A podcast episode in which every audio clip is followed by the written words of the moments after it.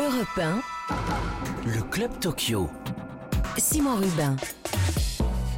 Bonjour à toutes et à tous, bienvenue dans le club Tokyo, troisième journée olympique qu'on vit ensemble sur Europe 1. Il est 13h07 et deux bonnes nouvelles pour l'équipe de France, deux médailles qu'on ajoute euh, au compteur, une médaille en judo, on en parlera dès le début de l'émission, et puis il y a quelques minutes, une médaille en escrime, médaille de bronze au sabre pour Manon Brunet. Dans cette émission, on parlera aussi de rugby, rugby à 7 avec notre invitée Jessie Trémoulière, élue meilleure joueuse de rugby de la planète en 2018.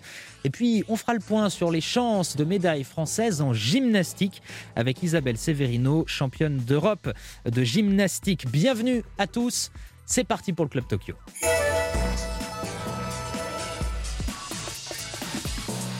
Et bonjour à Jean-Claude Perrin et Jacques Monclar, les deux voix olympiques qui vont m'accompagner aujourd'hui encore. Alors avant de rentrer dans le vif du sujet, on va faire un point avec vous, Marie Guida, sur l'essentiel des résultats du jour. Alors en natation, pas de médaille pour le relais 4 x 100 emmené par Florent Manodou. Les Français terminent 6e. 6e place également pour Marie Wattel en finale du 100 mètres papillon. En judo, Guillaume Chen s'incline en 16e de finale en moins de 73 kg face au numéro 1 mondial. En surf, Pauline Ado et Joanne Defay ont perdu en 8e de finale. Même sort pour Jérémy Flores. Il n'y aura qu'un seul Français demain, Michel Bourrez. Grosse déception en triathlon, Vincent Louis, grand favori, termine 13e. Les deux autres Français, Coninx et Bergère, terminent respectivement à la 16e et 17 et 21e place. En handball, victoire facile 34-29 pour les joueurs de l'équipe de France face au Brésil. Et en tir à l'arc, le trio Valadon, Chiro, Pillon s'est incliné en huitième de finale. Merci Marie Guida.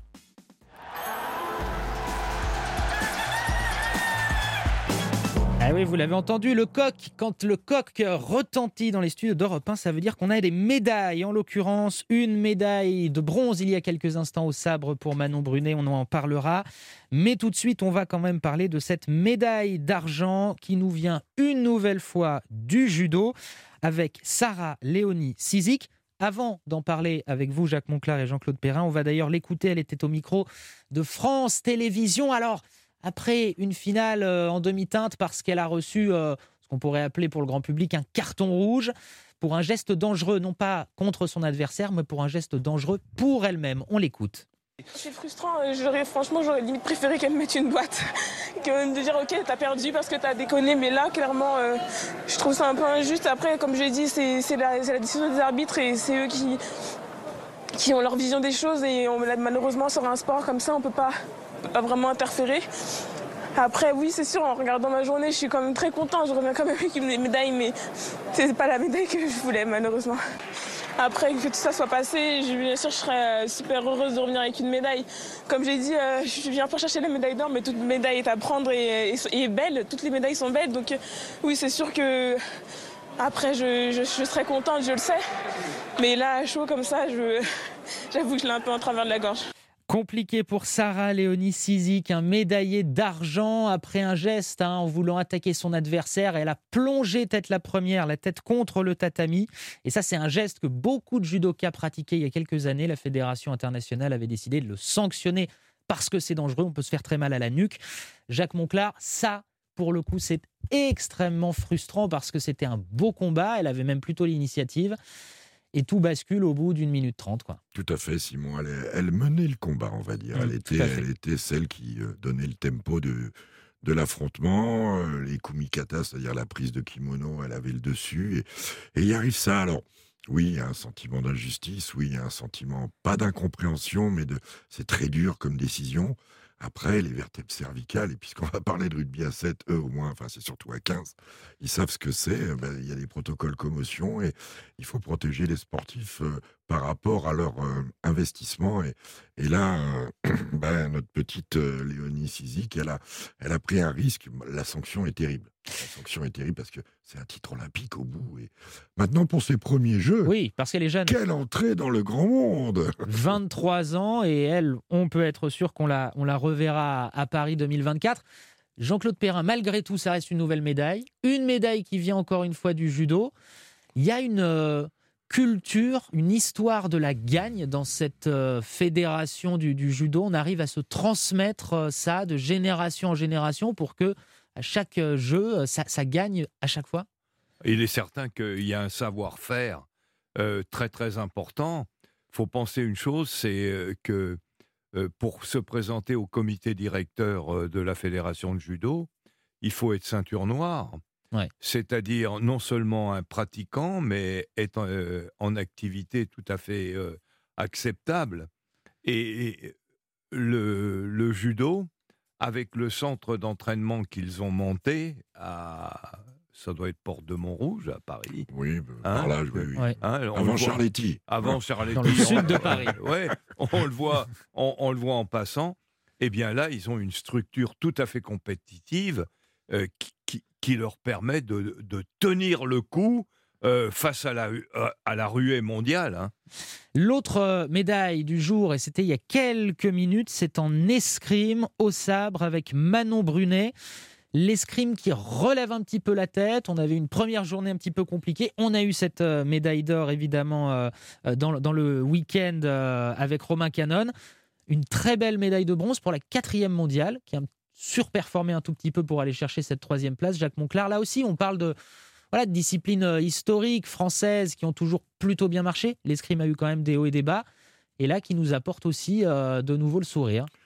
Oui, oui, oui. Euh, bah, disons que dans cette première semaine où la natation, qui était avant un vecteur de, important de médailles, cette semaine pour l'instant, on est, on est sur le quai, mais l'escrime relève la tête parce que, parce que l'escrime s'est internationalisé, parce que l'éclatement de l'Europe a fait des, des, petites républiques où il y a des très bons escrimeurs, parce que aussi euh, on a exporté avec Bauer, avec Hugo Brie, quelques-uns de nos meilleurs euh, entraîneurs qu'on n'a peut-être pas su garder d'ailleurs. Euh, et voilà, mais on a, on a cette, cette année une, équipe de France olympique en escrime qui tient la baraque et traditionnellement on est pas mal sur les par équipes aussi. Mm. Donc euh, on peut encore avoir de l'espoir euh, pour les compètes à venir. Et d'ailleurs on parle de, l'éclatement notamment des, pays d'Europe de l'Est depuis quelques années déjà qui montent, qui montent. Et c'est le cas aussi en judo puisqu'en judo, euh, Sarah Léonie Sizik a été battue effectivement par une athlète qui vient du Kosovo. Le Kosovo qui est devant la France au classement des médailles, septième avec deux médailles d'or, les deux en judo féminin c'est aussi intéressant d'avoir cette euh, perspective-là. Je voulais aussi qu'on parle, et je vais me tourner vers vous, Jean-Claude Perrin, d'un chiffre, une moyenne d'âge. C'est la moyenne d'âge du podium en skateboard féminin. C'est 14 ans et demi. On a deux jeunes filles de 13 ans et l'autre qui est brésilienne qui a 18 ans. Cette jeunesse, on en parlait hier. Les Jeux voulaient amener le skate pour rajeunir l'audience. Ils ont aussi rajeuni les médaillés. Quels que soient les pays, euh, la poussée de la jeunesse, elle est totale. Elle est totale pas uniquement sur les planches, elle est totale euh, dans tous les secteurs d'activité. Les gosses n'ont pas changé dans les 100 dernières années. Euh, les gamins, quand je les vois dans les parcs, sur les stades, ils sont toujours les mêmes. Ils sont remuants, ils sont prêts à faire toutes les bêtises du monde sur les agrès et tout. Donc, dans ces sports de vivacité, d'adresse, d'équilibre, euh, ils, ont fait leur plein de gloire. Et puis une particularité très importante auquel on n'a encore pas tellement fait référence, c'est que ce sont des sports en liberté. Il n'y a pas besoin d'avoir, comme dans certains autres pratiquants, euh, un carton de licence ou une autorisation d'un club. Les gars, les gars vont au décathlon à Monoprix, ils, achètent une planche, ils achètent une toile, ils font du parapente, ils font de l'équilibre, ils, sautent des falaises. Euh, c'est une autre façon de concevoir l'activité pour ces, pour ces jeunes gens. Donc c'est tout à fait normal que l'âge s'abaisse. Hein. Et ce que vous me disiez aussi euh, juste avant de, prendre l'antenne, c'est que maintenant il y a juste euh, un endroit, on va dire, où il faut rajeunir un petit peu. Vous me disiez, c'est c'est pour les présidents de fédération. Parce que là, pour le coup, on n'est pas encore à 14 ans et demi de moyenne d'âge. Oui, alors là, à, moins d'en il y en a quelques-uns qui ont été nommés il n'y a pas longtemps, qui eux ont apporté, apporté du renouveau dans euh, la limite d'âge, mais que ce soit au comité olympique ou dans nos fédérations, ça n'a rien euh, de, critique contre les individus, mais euh, c'est le fait législatif qui font que pour y arriver, c'est à l'ancienneté. Hmm. C'est à l'ancienneté. Alors je ne vais pas, je ne vais pas prêcher pour un rajeunissement total, parce qu'il y a déjà très très longtemps que vous ne m'auriez plus pris à cette oh antenne. Là là, oh là là. mais non, mais vous, vous êtes jeune dans vos baskets. non, non, non, mais c'est une chance. C'est une chance qu'on que l'on que l'on voit un rajeunissement de, de, de, nos, de nos institutions.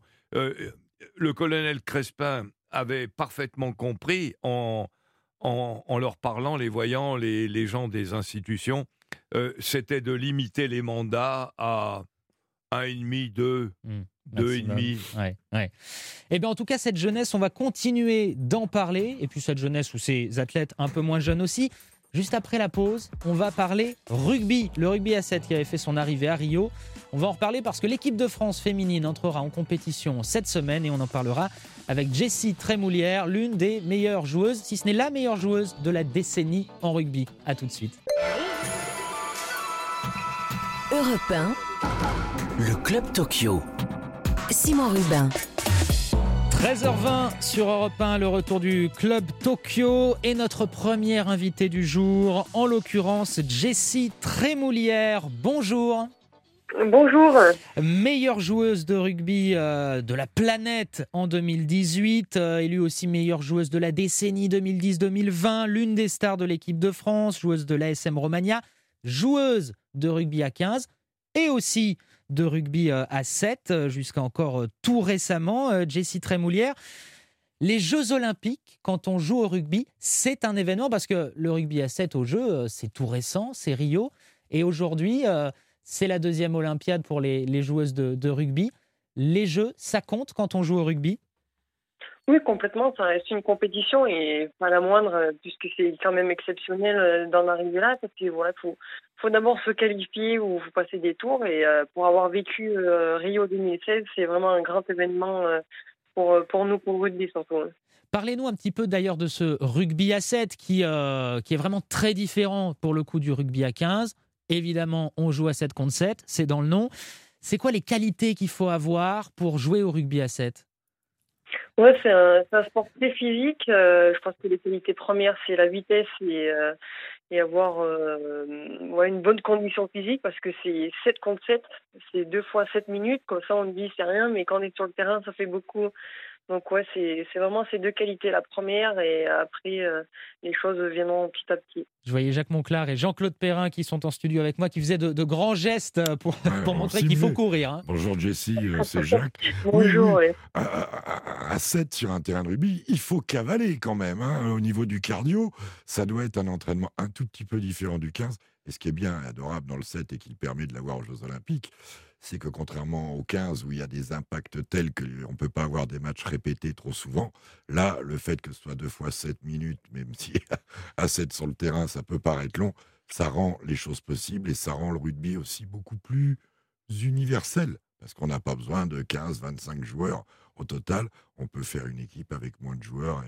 et c'est je trouve qu'il y a un côté évangélique euh, à, présenter le rugby au monde entier avec le, rugby à 7, où nos filles ont une chance, Jessie, j'espère. Oui, oui, complètement. Euh, sur les, derniers, les deux dernières années, euh, surtout 2018, bah, elles sont vice-championnes du monde. voilà, sur les terrains, malheureusement, l'année dernière, elles n'ont pas eu de, cette année du tournoi. Et voilà, il y a des chances de médaille. Elles ont une très belle équipe et euh, voilà, je souhaite tout le meilleur pour elles. Comment ça se passe, euh, Jessie Trémoulière, la, la, préparation des joueuses du, du 7 Elles sont euh, d'abord leur statut, comment ça se passe? Elles sont salariées de la fédération, elles sont en club Où on en est un petit peu de, de la professionnalisation, semi-professionnalisation?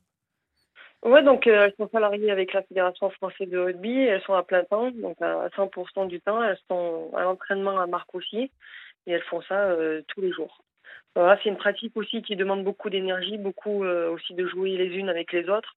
Euh, on ne peut pas se permettre de s'entraîner juste avec notre club et après se retrouver sur les rassemblements, ça fait trop juste si on veut, euh, si elles veulent rivaliser pour des médailles olympiques ou euh, voilà, viser les, podiums sur les compétitions. Un sport euh, très ouvert avec plein de nations qu'on ne voit pas forcément à 15 d'ailleurs. Hein. Je prends l'exemple des Bleus là qui sont alors les, dans la poule des Fidji, ça on connaît avec le 15, mais Brésil, Canada, on a aussi le Kenya. Jean-Claude Perrin, effectivement, Jacques le disait, il y a quelque chose de très universel dans ce rugby à 7 qui est presque aussi plus rassurant peut-être pour les parents quand il s'agit d'aller faire jouer les enfants parce qu'il y a des contacts mais beaucoup moins rugueux. C'est un, rugby presque moderne, en tout cas taillé pour, euh, pour les jeux, par exemple. Oui, avec une incidence pédagogique très très importante parce que la, lecture du règlement est beaucoup plus évidente. Et je voudrais demander à, Jessie euh, comment, comment elles font pour acquérir cette résistance. Il leur faut euh, la résistance des, filles qui font du 400 mètres. Le terrain est immense et à, et à 7, il faut, il faut le couvrir. Et, je crois que c'est un, un, sport qui, euh, d'ici quelques années, euh, d'ici 15-20 ans, va rivaliser avec le 15. Je le pense, moi. Sur le plan, sur le plan pédagogique et surtout sur, sur le plan attractif. Jessie oui, vous êtes d'accord? Ah oui, complètement. Moi, je dis que le rugby à 7, c'est très formateur. C'est ce que je conseille dans l'école de rugby, c'est qu'ils voilà, voient un peu le, rugby à 7, comment ça se passe. Et euh, avec le 15, euh, quand je suis avec le 15, il y a des choses où c'était pas nouveau pour moi, c'est que le 7, je voyais. Et euh, le rugby à 7, on va dire, a, un temps d'avance par rapport au rugby. Et aujourd'hui, quelles sont les, les grandes forces? Parce qu'en rugby à 15, on les connaît. C'est les cinq nations du Nord, c'est les nations du Sud, les trois plus l'Argentine aussi. En rugby à 7, les cartes sont un petit peu rebattues? Oui, complètement. ce qui est l'avantage du rugby à 7, c'est que tout le monde a la possibilité de gagner. C'est deux fois 7 minutes, mais c'est court et, il peut y avoir un exploit où, voilà, un carton jaune, l'équipe joue à 6. Euh, déjà, ça, commence à, faire un peu sur le terrain. Donc voilà, c'est ça un peu l'avantage euh, du rugby à 7. Après, malheureusement, il y a toujours des, des, nations qui sont un peu plus fortes que, que les autres, mais euh, on va dire qu'il il y a euh, moi, je vois les équipes féminines sur euh, sur cinq six équipes. Euh, voilà, ça commence à se serrer. Il y a les États-Unis, le Canada, la France, l'Australie, les Blacks. Donc voilà, c'est ça joue un peu dans, toutes ces nations qui, qui se rivalisent entre elles. Question et, réflexion de, de Jacques Monclar. Oui, donc dans l'apprentissage, si je comprends bien, il est préférable de commencer par le 7-7 et aller vers le 15 plutôt que de faire l'inverse. Mais au haut niveau, euh, est-ce qu'un joueur de 15 sera obligatoirement un bon joueur de 7 On voit que des joueurs de 7 arrivent à se, à s'adapter assez rapidement au 15, mais est-ce que euh, systématiquement un joueur de 15 peut être une, une, bonne pioche pour une le bonne 7 pioche pour le 7 ça devient très rare. Auparavant, oui, on, il y avait un joueur voilà, euh, qui, pouvait, qui on l'a vu avec les filles ou même avec les garçons. Moi, je connais, je prends l'exemple des filles. Il y a des filles qui faisaient beaucoup yo-yo entre 7 et 15. Et on voit maintenant, euh, il y a très peu de filles euh, parce que voilà, l'écart nous euh, se repère. On commence avec le 15 de plus en plus de travailler et travailler ensemble. Et c'est vrai que c'est plus facile une fille du 7 qui vient s'adapter au 15 que l'inverse. Mais c'est vrai que ça commence à devenir euh, pas très récurrent. Et il y a un, partage, un entraînement, vous le disiez, l'équipe de France à 7, les filles sont à Marcoussis, hein, donc c'est, on rappelle pour les auditeurs, le QG du rugby français, euh, à 15, à 7, à tout ce qu'on veut, les jeunes, les filles, euh, tout. Il y a des, justement des échanges d'expériences, des entraînements communs oui, enfin pas spécialement, euh, parce que voilà, c'est le rugby à 7 euh, demande beaucoup, euh, beaucoup de d'énergie pour les filles sur la sur la sur la semaine. Nous, avec le 15, on est plus avec nos clubs et après on a quelques rassemblements avec le 15. et voilà, les rassemblements, faut qu'ils tombent pratiquement en même temps. Mais après, on va dire qu'on a un projet commun entre 7 et 15. On a les deux staffs qui, qui se réunissent souvent et qui, qui ont un projet commun, voir un peu comment se décide un peu l'avenir. Eh ben merci beaucoup, Jessie Trémoulière, d'avoir été notre invitée pour parler de ce rugby à 7 féminin pour les filles de l'équipe de France, je crois, qui entrera en lice après-demain contre les Fidji et qu'on suivra évidemment. Très bonne journée à vous et bons Jeux Olympiques. merci, c'est Bonne journée à vous. 13h28 sur Europe 1, on va marquer une petite pause et puis on se retrouve juste après les coups de cœur, coups de gueule de nos voix olympiques et puis on aura une autre invitée aussi, on va parler gymnastique, à tout de suite. Europe 1, le Club Tokyo. Simon Rubin. 13h30 sur Europe 1, on est de retour dans le Club Tokyo. En ce moment même, une médaille de bronze se joue, mais c'est compliqué pour euh, le double mixte en tennis de table. La paire Le Besson-Yuan qui est mené euh, deux manches à zéro euh, par euh, le double de Taipei. Les Français qui sont menés 9 à 7 dans la troisième manche. Et puis, je vous rappelle, c'est deux nouvelles médailles pour l'équipe de France. En judo, une médaille d'argent pour Sarah Sizik, qui a réussi son premier, sa première Olympiade, une défaite en finale.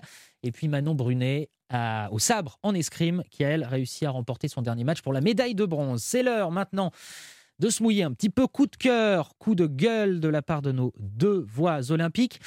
Allez, je vais commencer par, euh, par Jean-Claude Perrin. Jean-Claude, vous vouliez nous parler de triathlon. On rappelle qu'on aura les filles du triathlon la nuit là qui arrive. On a eu les garçons avec malheureusement la 13e place de Vincent Louis, c'est un petit peu décevante. Une épreuve de triathlon qu'on pense souvent un sport importé des États-Unis qui se pratique beaucoup là-bas, alors que c'est nous le triathlon.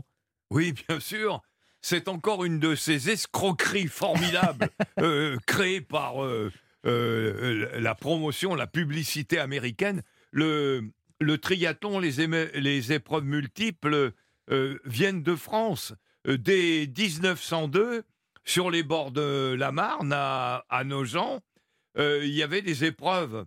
Il y avait du, de la course, il y avait de, du canoë, et il y avait de l'aviron. Donc, euh, c'était des sports excessivement accessibles.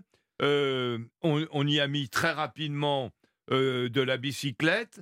Et ensuite, on, on, a continué comme ça. Mais les Américains, notamment avec la poussée de l'entraînement physique dans les unités spéciales, on en fait une épreuve qui est devenue le, le triathlon. Et comme ça, ça se passait à, Hawaï, euh, le l'Ironman a été ainsi euh, créé.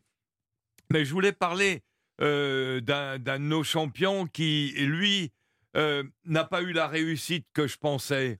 il n'a pas eu la réussite que je pensais parce que tout, a, tout tient en des détails dans le sport son épreuve numéro un, à Louis, c'est la natation. Et là, là, chose exceptionnelle, il y a eu un faux départ. Il a fallu refaire le départ euh, du fait qu'il y a un bateau qui, c'est inadmissible de devoir à ce niveau-là un bateau. Et puis ensuite, il n'a pas été dans le rythme de l'épreuve, alors que euh, il, il, nage très très bien. Et quand il, sort de l'eau pour euh, la bicyclette, eh bien, ma foi, il est déjà en retard. Le parcours est plat. Là, ça va à peu près. Mais où, il, devait faire euh, quelque chose de beaucoup mieux, c'est en, course à pied. Et là, euh, la, course à pied, eh bien, ma foi, ça n'a pas marché parce que si on regarde antérieurement, il s'est blessé au mollet au mois de juin. Et ça, c'est irrémédiable. Quand on a une blessure en juin, quels que soient les sports, on, est, on passe du temps à se rééduquer, on passe du temps euh, à se soigner et on essaye de rattraper le temps perdu. Ce qui est impossible. Foutu, complètement foutu. On, parce qu'on ne rattrape jamais le temps perdu. Quand vous êtes en retard dans une épreuve de mathématiques pour un concours, vous pouvez faire une ou deux heures de maths en plus. Mais en sport, quand vous êtes en retard, en vitesse, vous pouvez pas faire de la vitesse jour et nuit. Donc, euh, il n'a pas pu faire sa préparation normale et ma foi, il n'a pas pu euh, faire les, points. Il termine, il termine 13e euh, alors qu'il avait tout fait dans la préparation pour y arriver. Champion du monde hein, en 2020. Voilà, voilà une, une, une, une, façon de ne pas réussir. Ouais. C'est c'est assez simple. Vincent Louise, donc pour l'équipe de France, et puis on aura les filles euh, évidemment euh, cette nuit, peut-être pour espérer d'aller euh, aller chercher une médaille. Jacques Monclar, vous le, coup de cœur, alors c'est pour deux garçons qui sont nés la même année. Oui, born in 99, né en 99, je veux parler d'un petit Français dans l'amorosité de, de la semaine de natation française jusqu'à présent. Je vais parler de Maxime Grousset, qui au départ du, du 4 x 100 mètres hier euh, a réalisé euh, quand même 47-52, ce qui est le meilleur temps de l'histoire hors combinaison. Vous savez que ça a changé complètement les records. Et voilà un gamin qui a pris euh, une seconde en, en, en 4-5 mois, qui s'est débloqué au championnat d'Europe. Et c'est l'histoire d'un jeune garçon de Nouméa, né à Nouméa, qui, d'ailleurs, on salue Stéphane et Sandrine, ses parents, et qui a pris le, parti de faire 20 000 km, venir à Amiens pendant deux ans, de former un binôme avec un coach référencé, Michel Chrétien, qui maintenant est à l'INSEP et dans la discipline Rennes, le 100 mètres eh bien, est en train de se situer comme les tout bons mondiaux dans l'objectif de Paris 2024. Mais pourquoi pas cette, cette semaine faire un top 5 ou mieux essayer de pousser un ou deux qui seraient sur la boîte? Voilà, né en 99, Maxime, on lui cède le, le meilleur, c'est une enclume, il est bien dans sa tête et il... Euh, je vois que sur les réseaux sociaux, il est absent, il a bien raison, contrairement à d'autres qui se dispersent. Et, et voilà. Et l'autre, c'est, c'est Luca Magic, c'est Luca Doncic. Né à Ljubljana en 99, fils d'un ancien international, un génie une espèce de une espèce de Mozart du basket qui avec la Slovénie euh, l'a rendu championne d'Europe alors qu'il avait 19 ans qui depuis qu'il joue avec la Slovénie l'équipe nationale première n'a jamais perdu un match. 14 victoires 0 défaites qui hier a, a mis 48 points. Il a battu le record de points marqué sur une une mi-temps avec 31 points. Lui que ce soit NBA où il est All-Star et le leader des Dallas Mavericks ou en FIBA c'est-à-dire dans le basket international, bah lui c'est pareil, il s'adapte aux règles. Je suis sûr que vous le mettez sur la lune, sur un terrain en pente, la nuit, il performera quand même. Et 48 points, 11 rebonds, 5 passes pour lui, c'était du jamais vu depuis 1988. Allez, on va faire une petite pause musicale. Chaque jour, on vous propose une chanson en lien un peu avec le sport.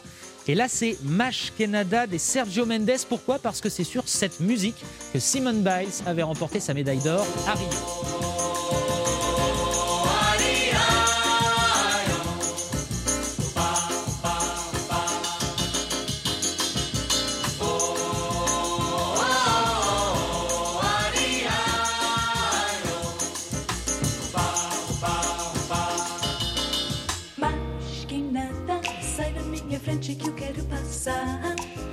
O samba está animado. O que eu quero é samba. Este samba que é misto de maracatu. É samba de preto veio, samba de preto. Mas que nada, um samba como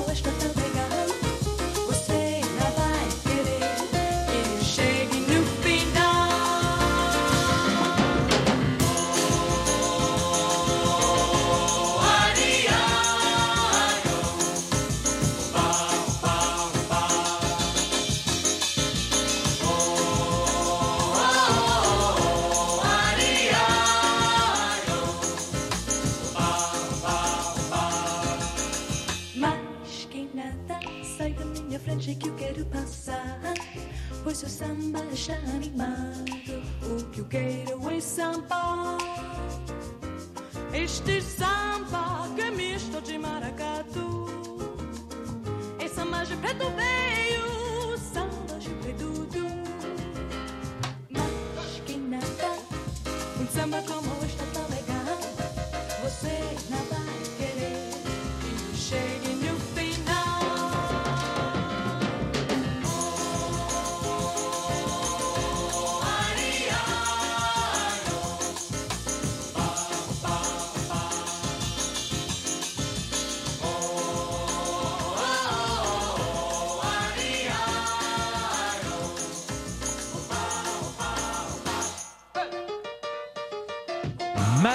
Kenada, Sergio Mendes sur Europe 1. Europe 1, le Club Tokyo. Simon Rubin. 13h40 sur Europe 1 et c'est l'heure de la petite histoire du jour avec vous Marie Guida et on va parler comment l'appeler? Peut-être d'une perdante magnifique. Oui, une cycliste un petit peu maudite des Jeux Olympiques. Il s'agit de la néerlandaise Annemiek van Vleuten. Elle est cycliste donc, elle a, été engagée, elle a été engagée hier dans la course en ligne et à la fin de la course, elle arrive sur la ligne d'arrivée. Et là, petit, petit moment de solitude, elle lève vers les bras comme si elle avait gagné la médaille d'or. Elle tombe dans les bras de son staff en pleurs, en larmes. Et là, gros moment de confusion, car petit détail qui a quand même son importance, c'est que l'Autrichienne Kissen Hofer était déjà arrivée depuis plus d'une minute sur la ligne d'arrivée. Son équipe a dû lui annoncer qu'elle n'était finalement bah, que deuxième. Alors vous me direz, elle peut célébrer une médaille d'argent Oui. euh, avec joie, avec véhémence, comme une célébration d'ailleurs qui pourrait conjurer le sort parce que cette néerlandaise, elle, elle avait déjà fait parler d'elle il y a cinq ans au Rio de, au Jeu de Rio en 2016, parce qu'à quelques kilomètres de l'arrivée, donc sur la même épreuve, elle était en tête, elle était en route vers l'or et toute seule, elle avait fait une chute assez spectaculaire, un soleil un peu comme Ah oui, vers l'avant. voilà, c'est ça, avec euh, beaucoup de fractures. Elle avait fini à l'hôpital. La médaille d'or lui, euh, lui avait échappé, donc elle aurait pu célébrer cette médaille euh, d'argent comme une délivrance pour conjurer le sort. Mais deux petites heures après la fin, elle a avoué en conférence de presse se sentir un peu bête. Elle était un peu triste car elle pensait vraiment être championne olympique hier et qu'elle avait eu un souci de communication avec son équipe car euh, hier les coureuses n'avaient pas d'oreillettes oui, et c'est le petit jeu. détail donc qui a fait cette différence parce que personne ne lui a dit dans l'oreillette, elle n'a pas fait attention au radio tour ni aux petites pancartes sur le côté bah, qu'il y avait une petite euh, autrichienne devant elle donc euh, peut-être rendez-vous dans trois ans. Oui, c'est euh, ça, pour Paris. Alors, il n'y aura toujours pas d'oreillette, mais peut-être que cette fois, elle l'aura, cette médaille, même si on espère que les Français ne seront pas très loin. Merci beaucoup, Marie Guida. C'était l'insolite du jour du côté de Tokyo. On va maintenant passer à la grande question du jour, et ça ne vous aura pas échappé si vous suivez ces jeux. Eh bien, il n'y a pas beaucoup de public dans les enceintes, voire aucun public dans certaines enceintes. Alors, je me tourne vers vous, Jean-Claude Perrin et Jacques Monclar. Le sport sans public est-il un frein à la performance, Jean-Claude? Mais non, pas du tout. Ah. Non, pas du tout. Euh, les exemples vont être multiples, mais le poids euh, du public, le poids des spectateurs, euh, et on va, le- on va le voir avec les analyses qui vont paraître sur les Jeux Olympiques, n'est pas le même pour tout le monde. Les sports de salle où on est groupé, on est groupé au- autour de l'équipe euh, qui défend les points, euh, n'est pas, le- pas le même que sur un, un stade d'athlétisme où où il y a beaucoup plus de place, il y a, il y a neuf parti- huit participants, il y a des concours, ou, ou alors euh, pour, pour les, les, les gens qui font des, des sports nautiques, sans parler de la voile, des gens qui ne connaissent pas le, le, euh, le, public. proche, ouais. Donc, donc euh, le poids n'est pas le même. Le poids n'est pas le même et on, on, on a, on, on a fait des études sur les championnats de France de football euh, en France et en Espagne euh, qui, qui, les deux pays se sont départagés à un point dans, dans la dernière journée, c'est-à-dire après six mois de lutte. Oui. On a vu trois records du monde en athlétisme, zéro personne. Euh, je pense du reste euh, là euh, au premier record du monde de Thierry Vigneron aux interclubs à Colombes. Euh, Il y avait son père, sa mère, sa sœur, son frère et sa grand-mère. Et, tout. et moi avec un ou deux collègues entraîneurs. Et c'était tout. Il n'y avait personne. Donc le poids des spectateurs euh, va être totalement différent. Et les études que vous citiez, notamment pour le foot, ont montré quelque chose de très intéressant, qu'effectivement, la présence du public ne modifie pas les résultats. On n'avait pas des résultats très différents de- d'habitude pour les équipes à domicile. En revanche, ça changeait l'arbitrage. Les arbitres avaient tendance à moins siffler pour l'équipe à domicile. Jacques Monclar, vous qui venez du basket, pour le Oui. coup, en termes d'ambiance, on se pose là, c'est pas mal. Ça change, ça change rien, voire même ça peut en aider certains qui seraient peut-être un petit peu timides, un petit peu. Mmh, Ça change. Ça change quand même. Ça change. Ça change parce que bien sûr qu'il y a des perfs extraordinaires à l'entraînement. Bien sûr que euh, ça demande euh, sans le euh, sans public plus de focus. Euh, on entend tout, hein. Et les arbitres aussi, ils Oui. entendent tout. On entend les gens communiquer, donc il faut aller vers le vers le, le gestuel plutôt que sur l'oral. Euh, on a le soutien des délégations aussi quand même au jeu. Ouais. Il faut peu de choses. Après, il y a des manques. On a besoin de bruit. On a besoin de partage d'émotions. On a besoin de ressentir euh, un effort. Il faut que l'énergie vienne du terrain et pas des tribunes. Alors oui, le public a jamais marqué un but ou mis un panier. Ça, je suis d'accord. Mais quand même, dans le dépassement de soi-même, dans l'embrouiller euh, le, mental de l'adversaire, euh, il y a des impacts qui existent. Il y a des impacts qui existent. Après, les grands champions s'adaptent à tout. Et euh, bah, on a passé une musique là qui s'appelle Maskenada. Ouais. Et ben, j'ai envie de dire que c'est ça. C'est mieux que rien. C'est mieux que mieux rien. que rien. Et il faut faire avec et il faut performer comme ça. Mais oui, quand on est habitué à jouer devant 5, 10, 15, 20 000 personnes dans une salle et dans un espace clos, ça fait beaucoup de bruit. Eh bien, se retrouver dans un truc où on entend les chaussures crisser, où on entend le, le rebond du ballon, où on entend les communications des coachs, des joueurs entre eux, les contacts, c'est différent. C'est différent. Jean-Claude Perrin. Oui, euh, j'ai eu une discussion à- à- avec un de vos collègues euh, journalistes. Il m'a dit euh, c'est- ce que tu dis, c'est pas, c'est pas, euh, c'est inexact.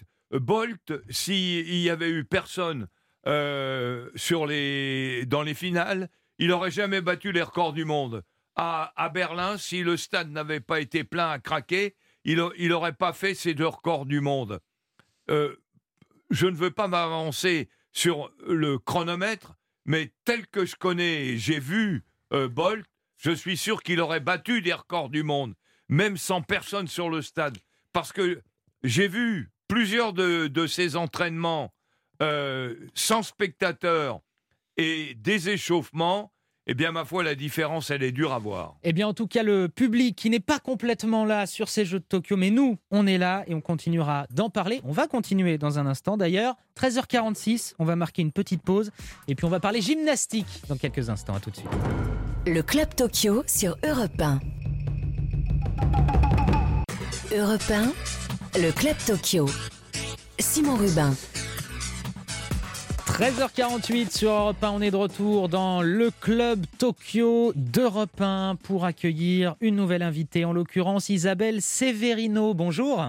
Bonjour à tous. Championne d'Europe, vice-championne du monde de gymnastique. Et avec vous, bien sûr, on va parler de cette équipe de France de gymnastique euh, qu'on a découverte et que beaucoup d'auditeurs ont découvert grâce au porte-drapeau, bien sûr, Samir Aït Saïd. On a aussi Mélanie Jesus dos Santos euh, chez les femmes.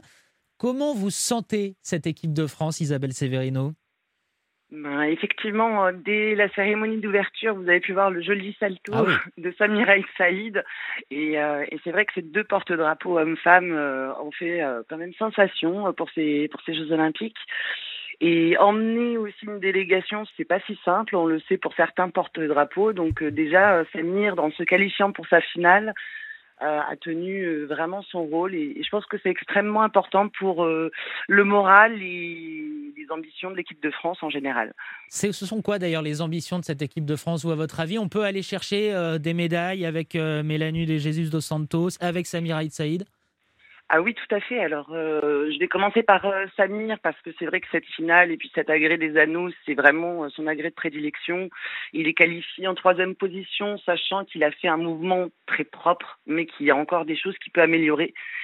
Donc euh, la boîte est tout à fait accessible. Après, euh, nous avons un jugement humain qui fait que ce n'est pas toujours si simple de se retrouver, mais il a une, quand même une sympathie après ce qui s'est passé à Rio. Euh, Ouais. euh, voilà, cette chute, cette grosse, grosse blessure, ce retour. Et depuis le premier jour, il disait, moi, je serai euh, là-bas à Tokyo pour aller chercher une médaille et une médaille d'or. Donc, il a les ambitions et il s'est donné les moyens. Donc, j'espère que ces huit jours vont lui permettre de rester focus.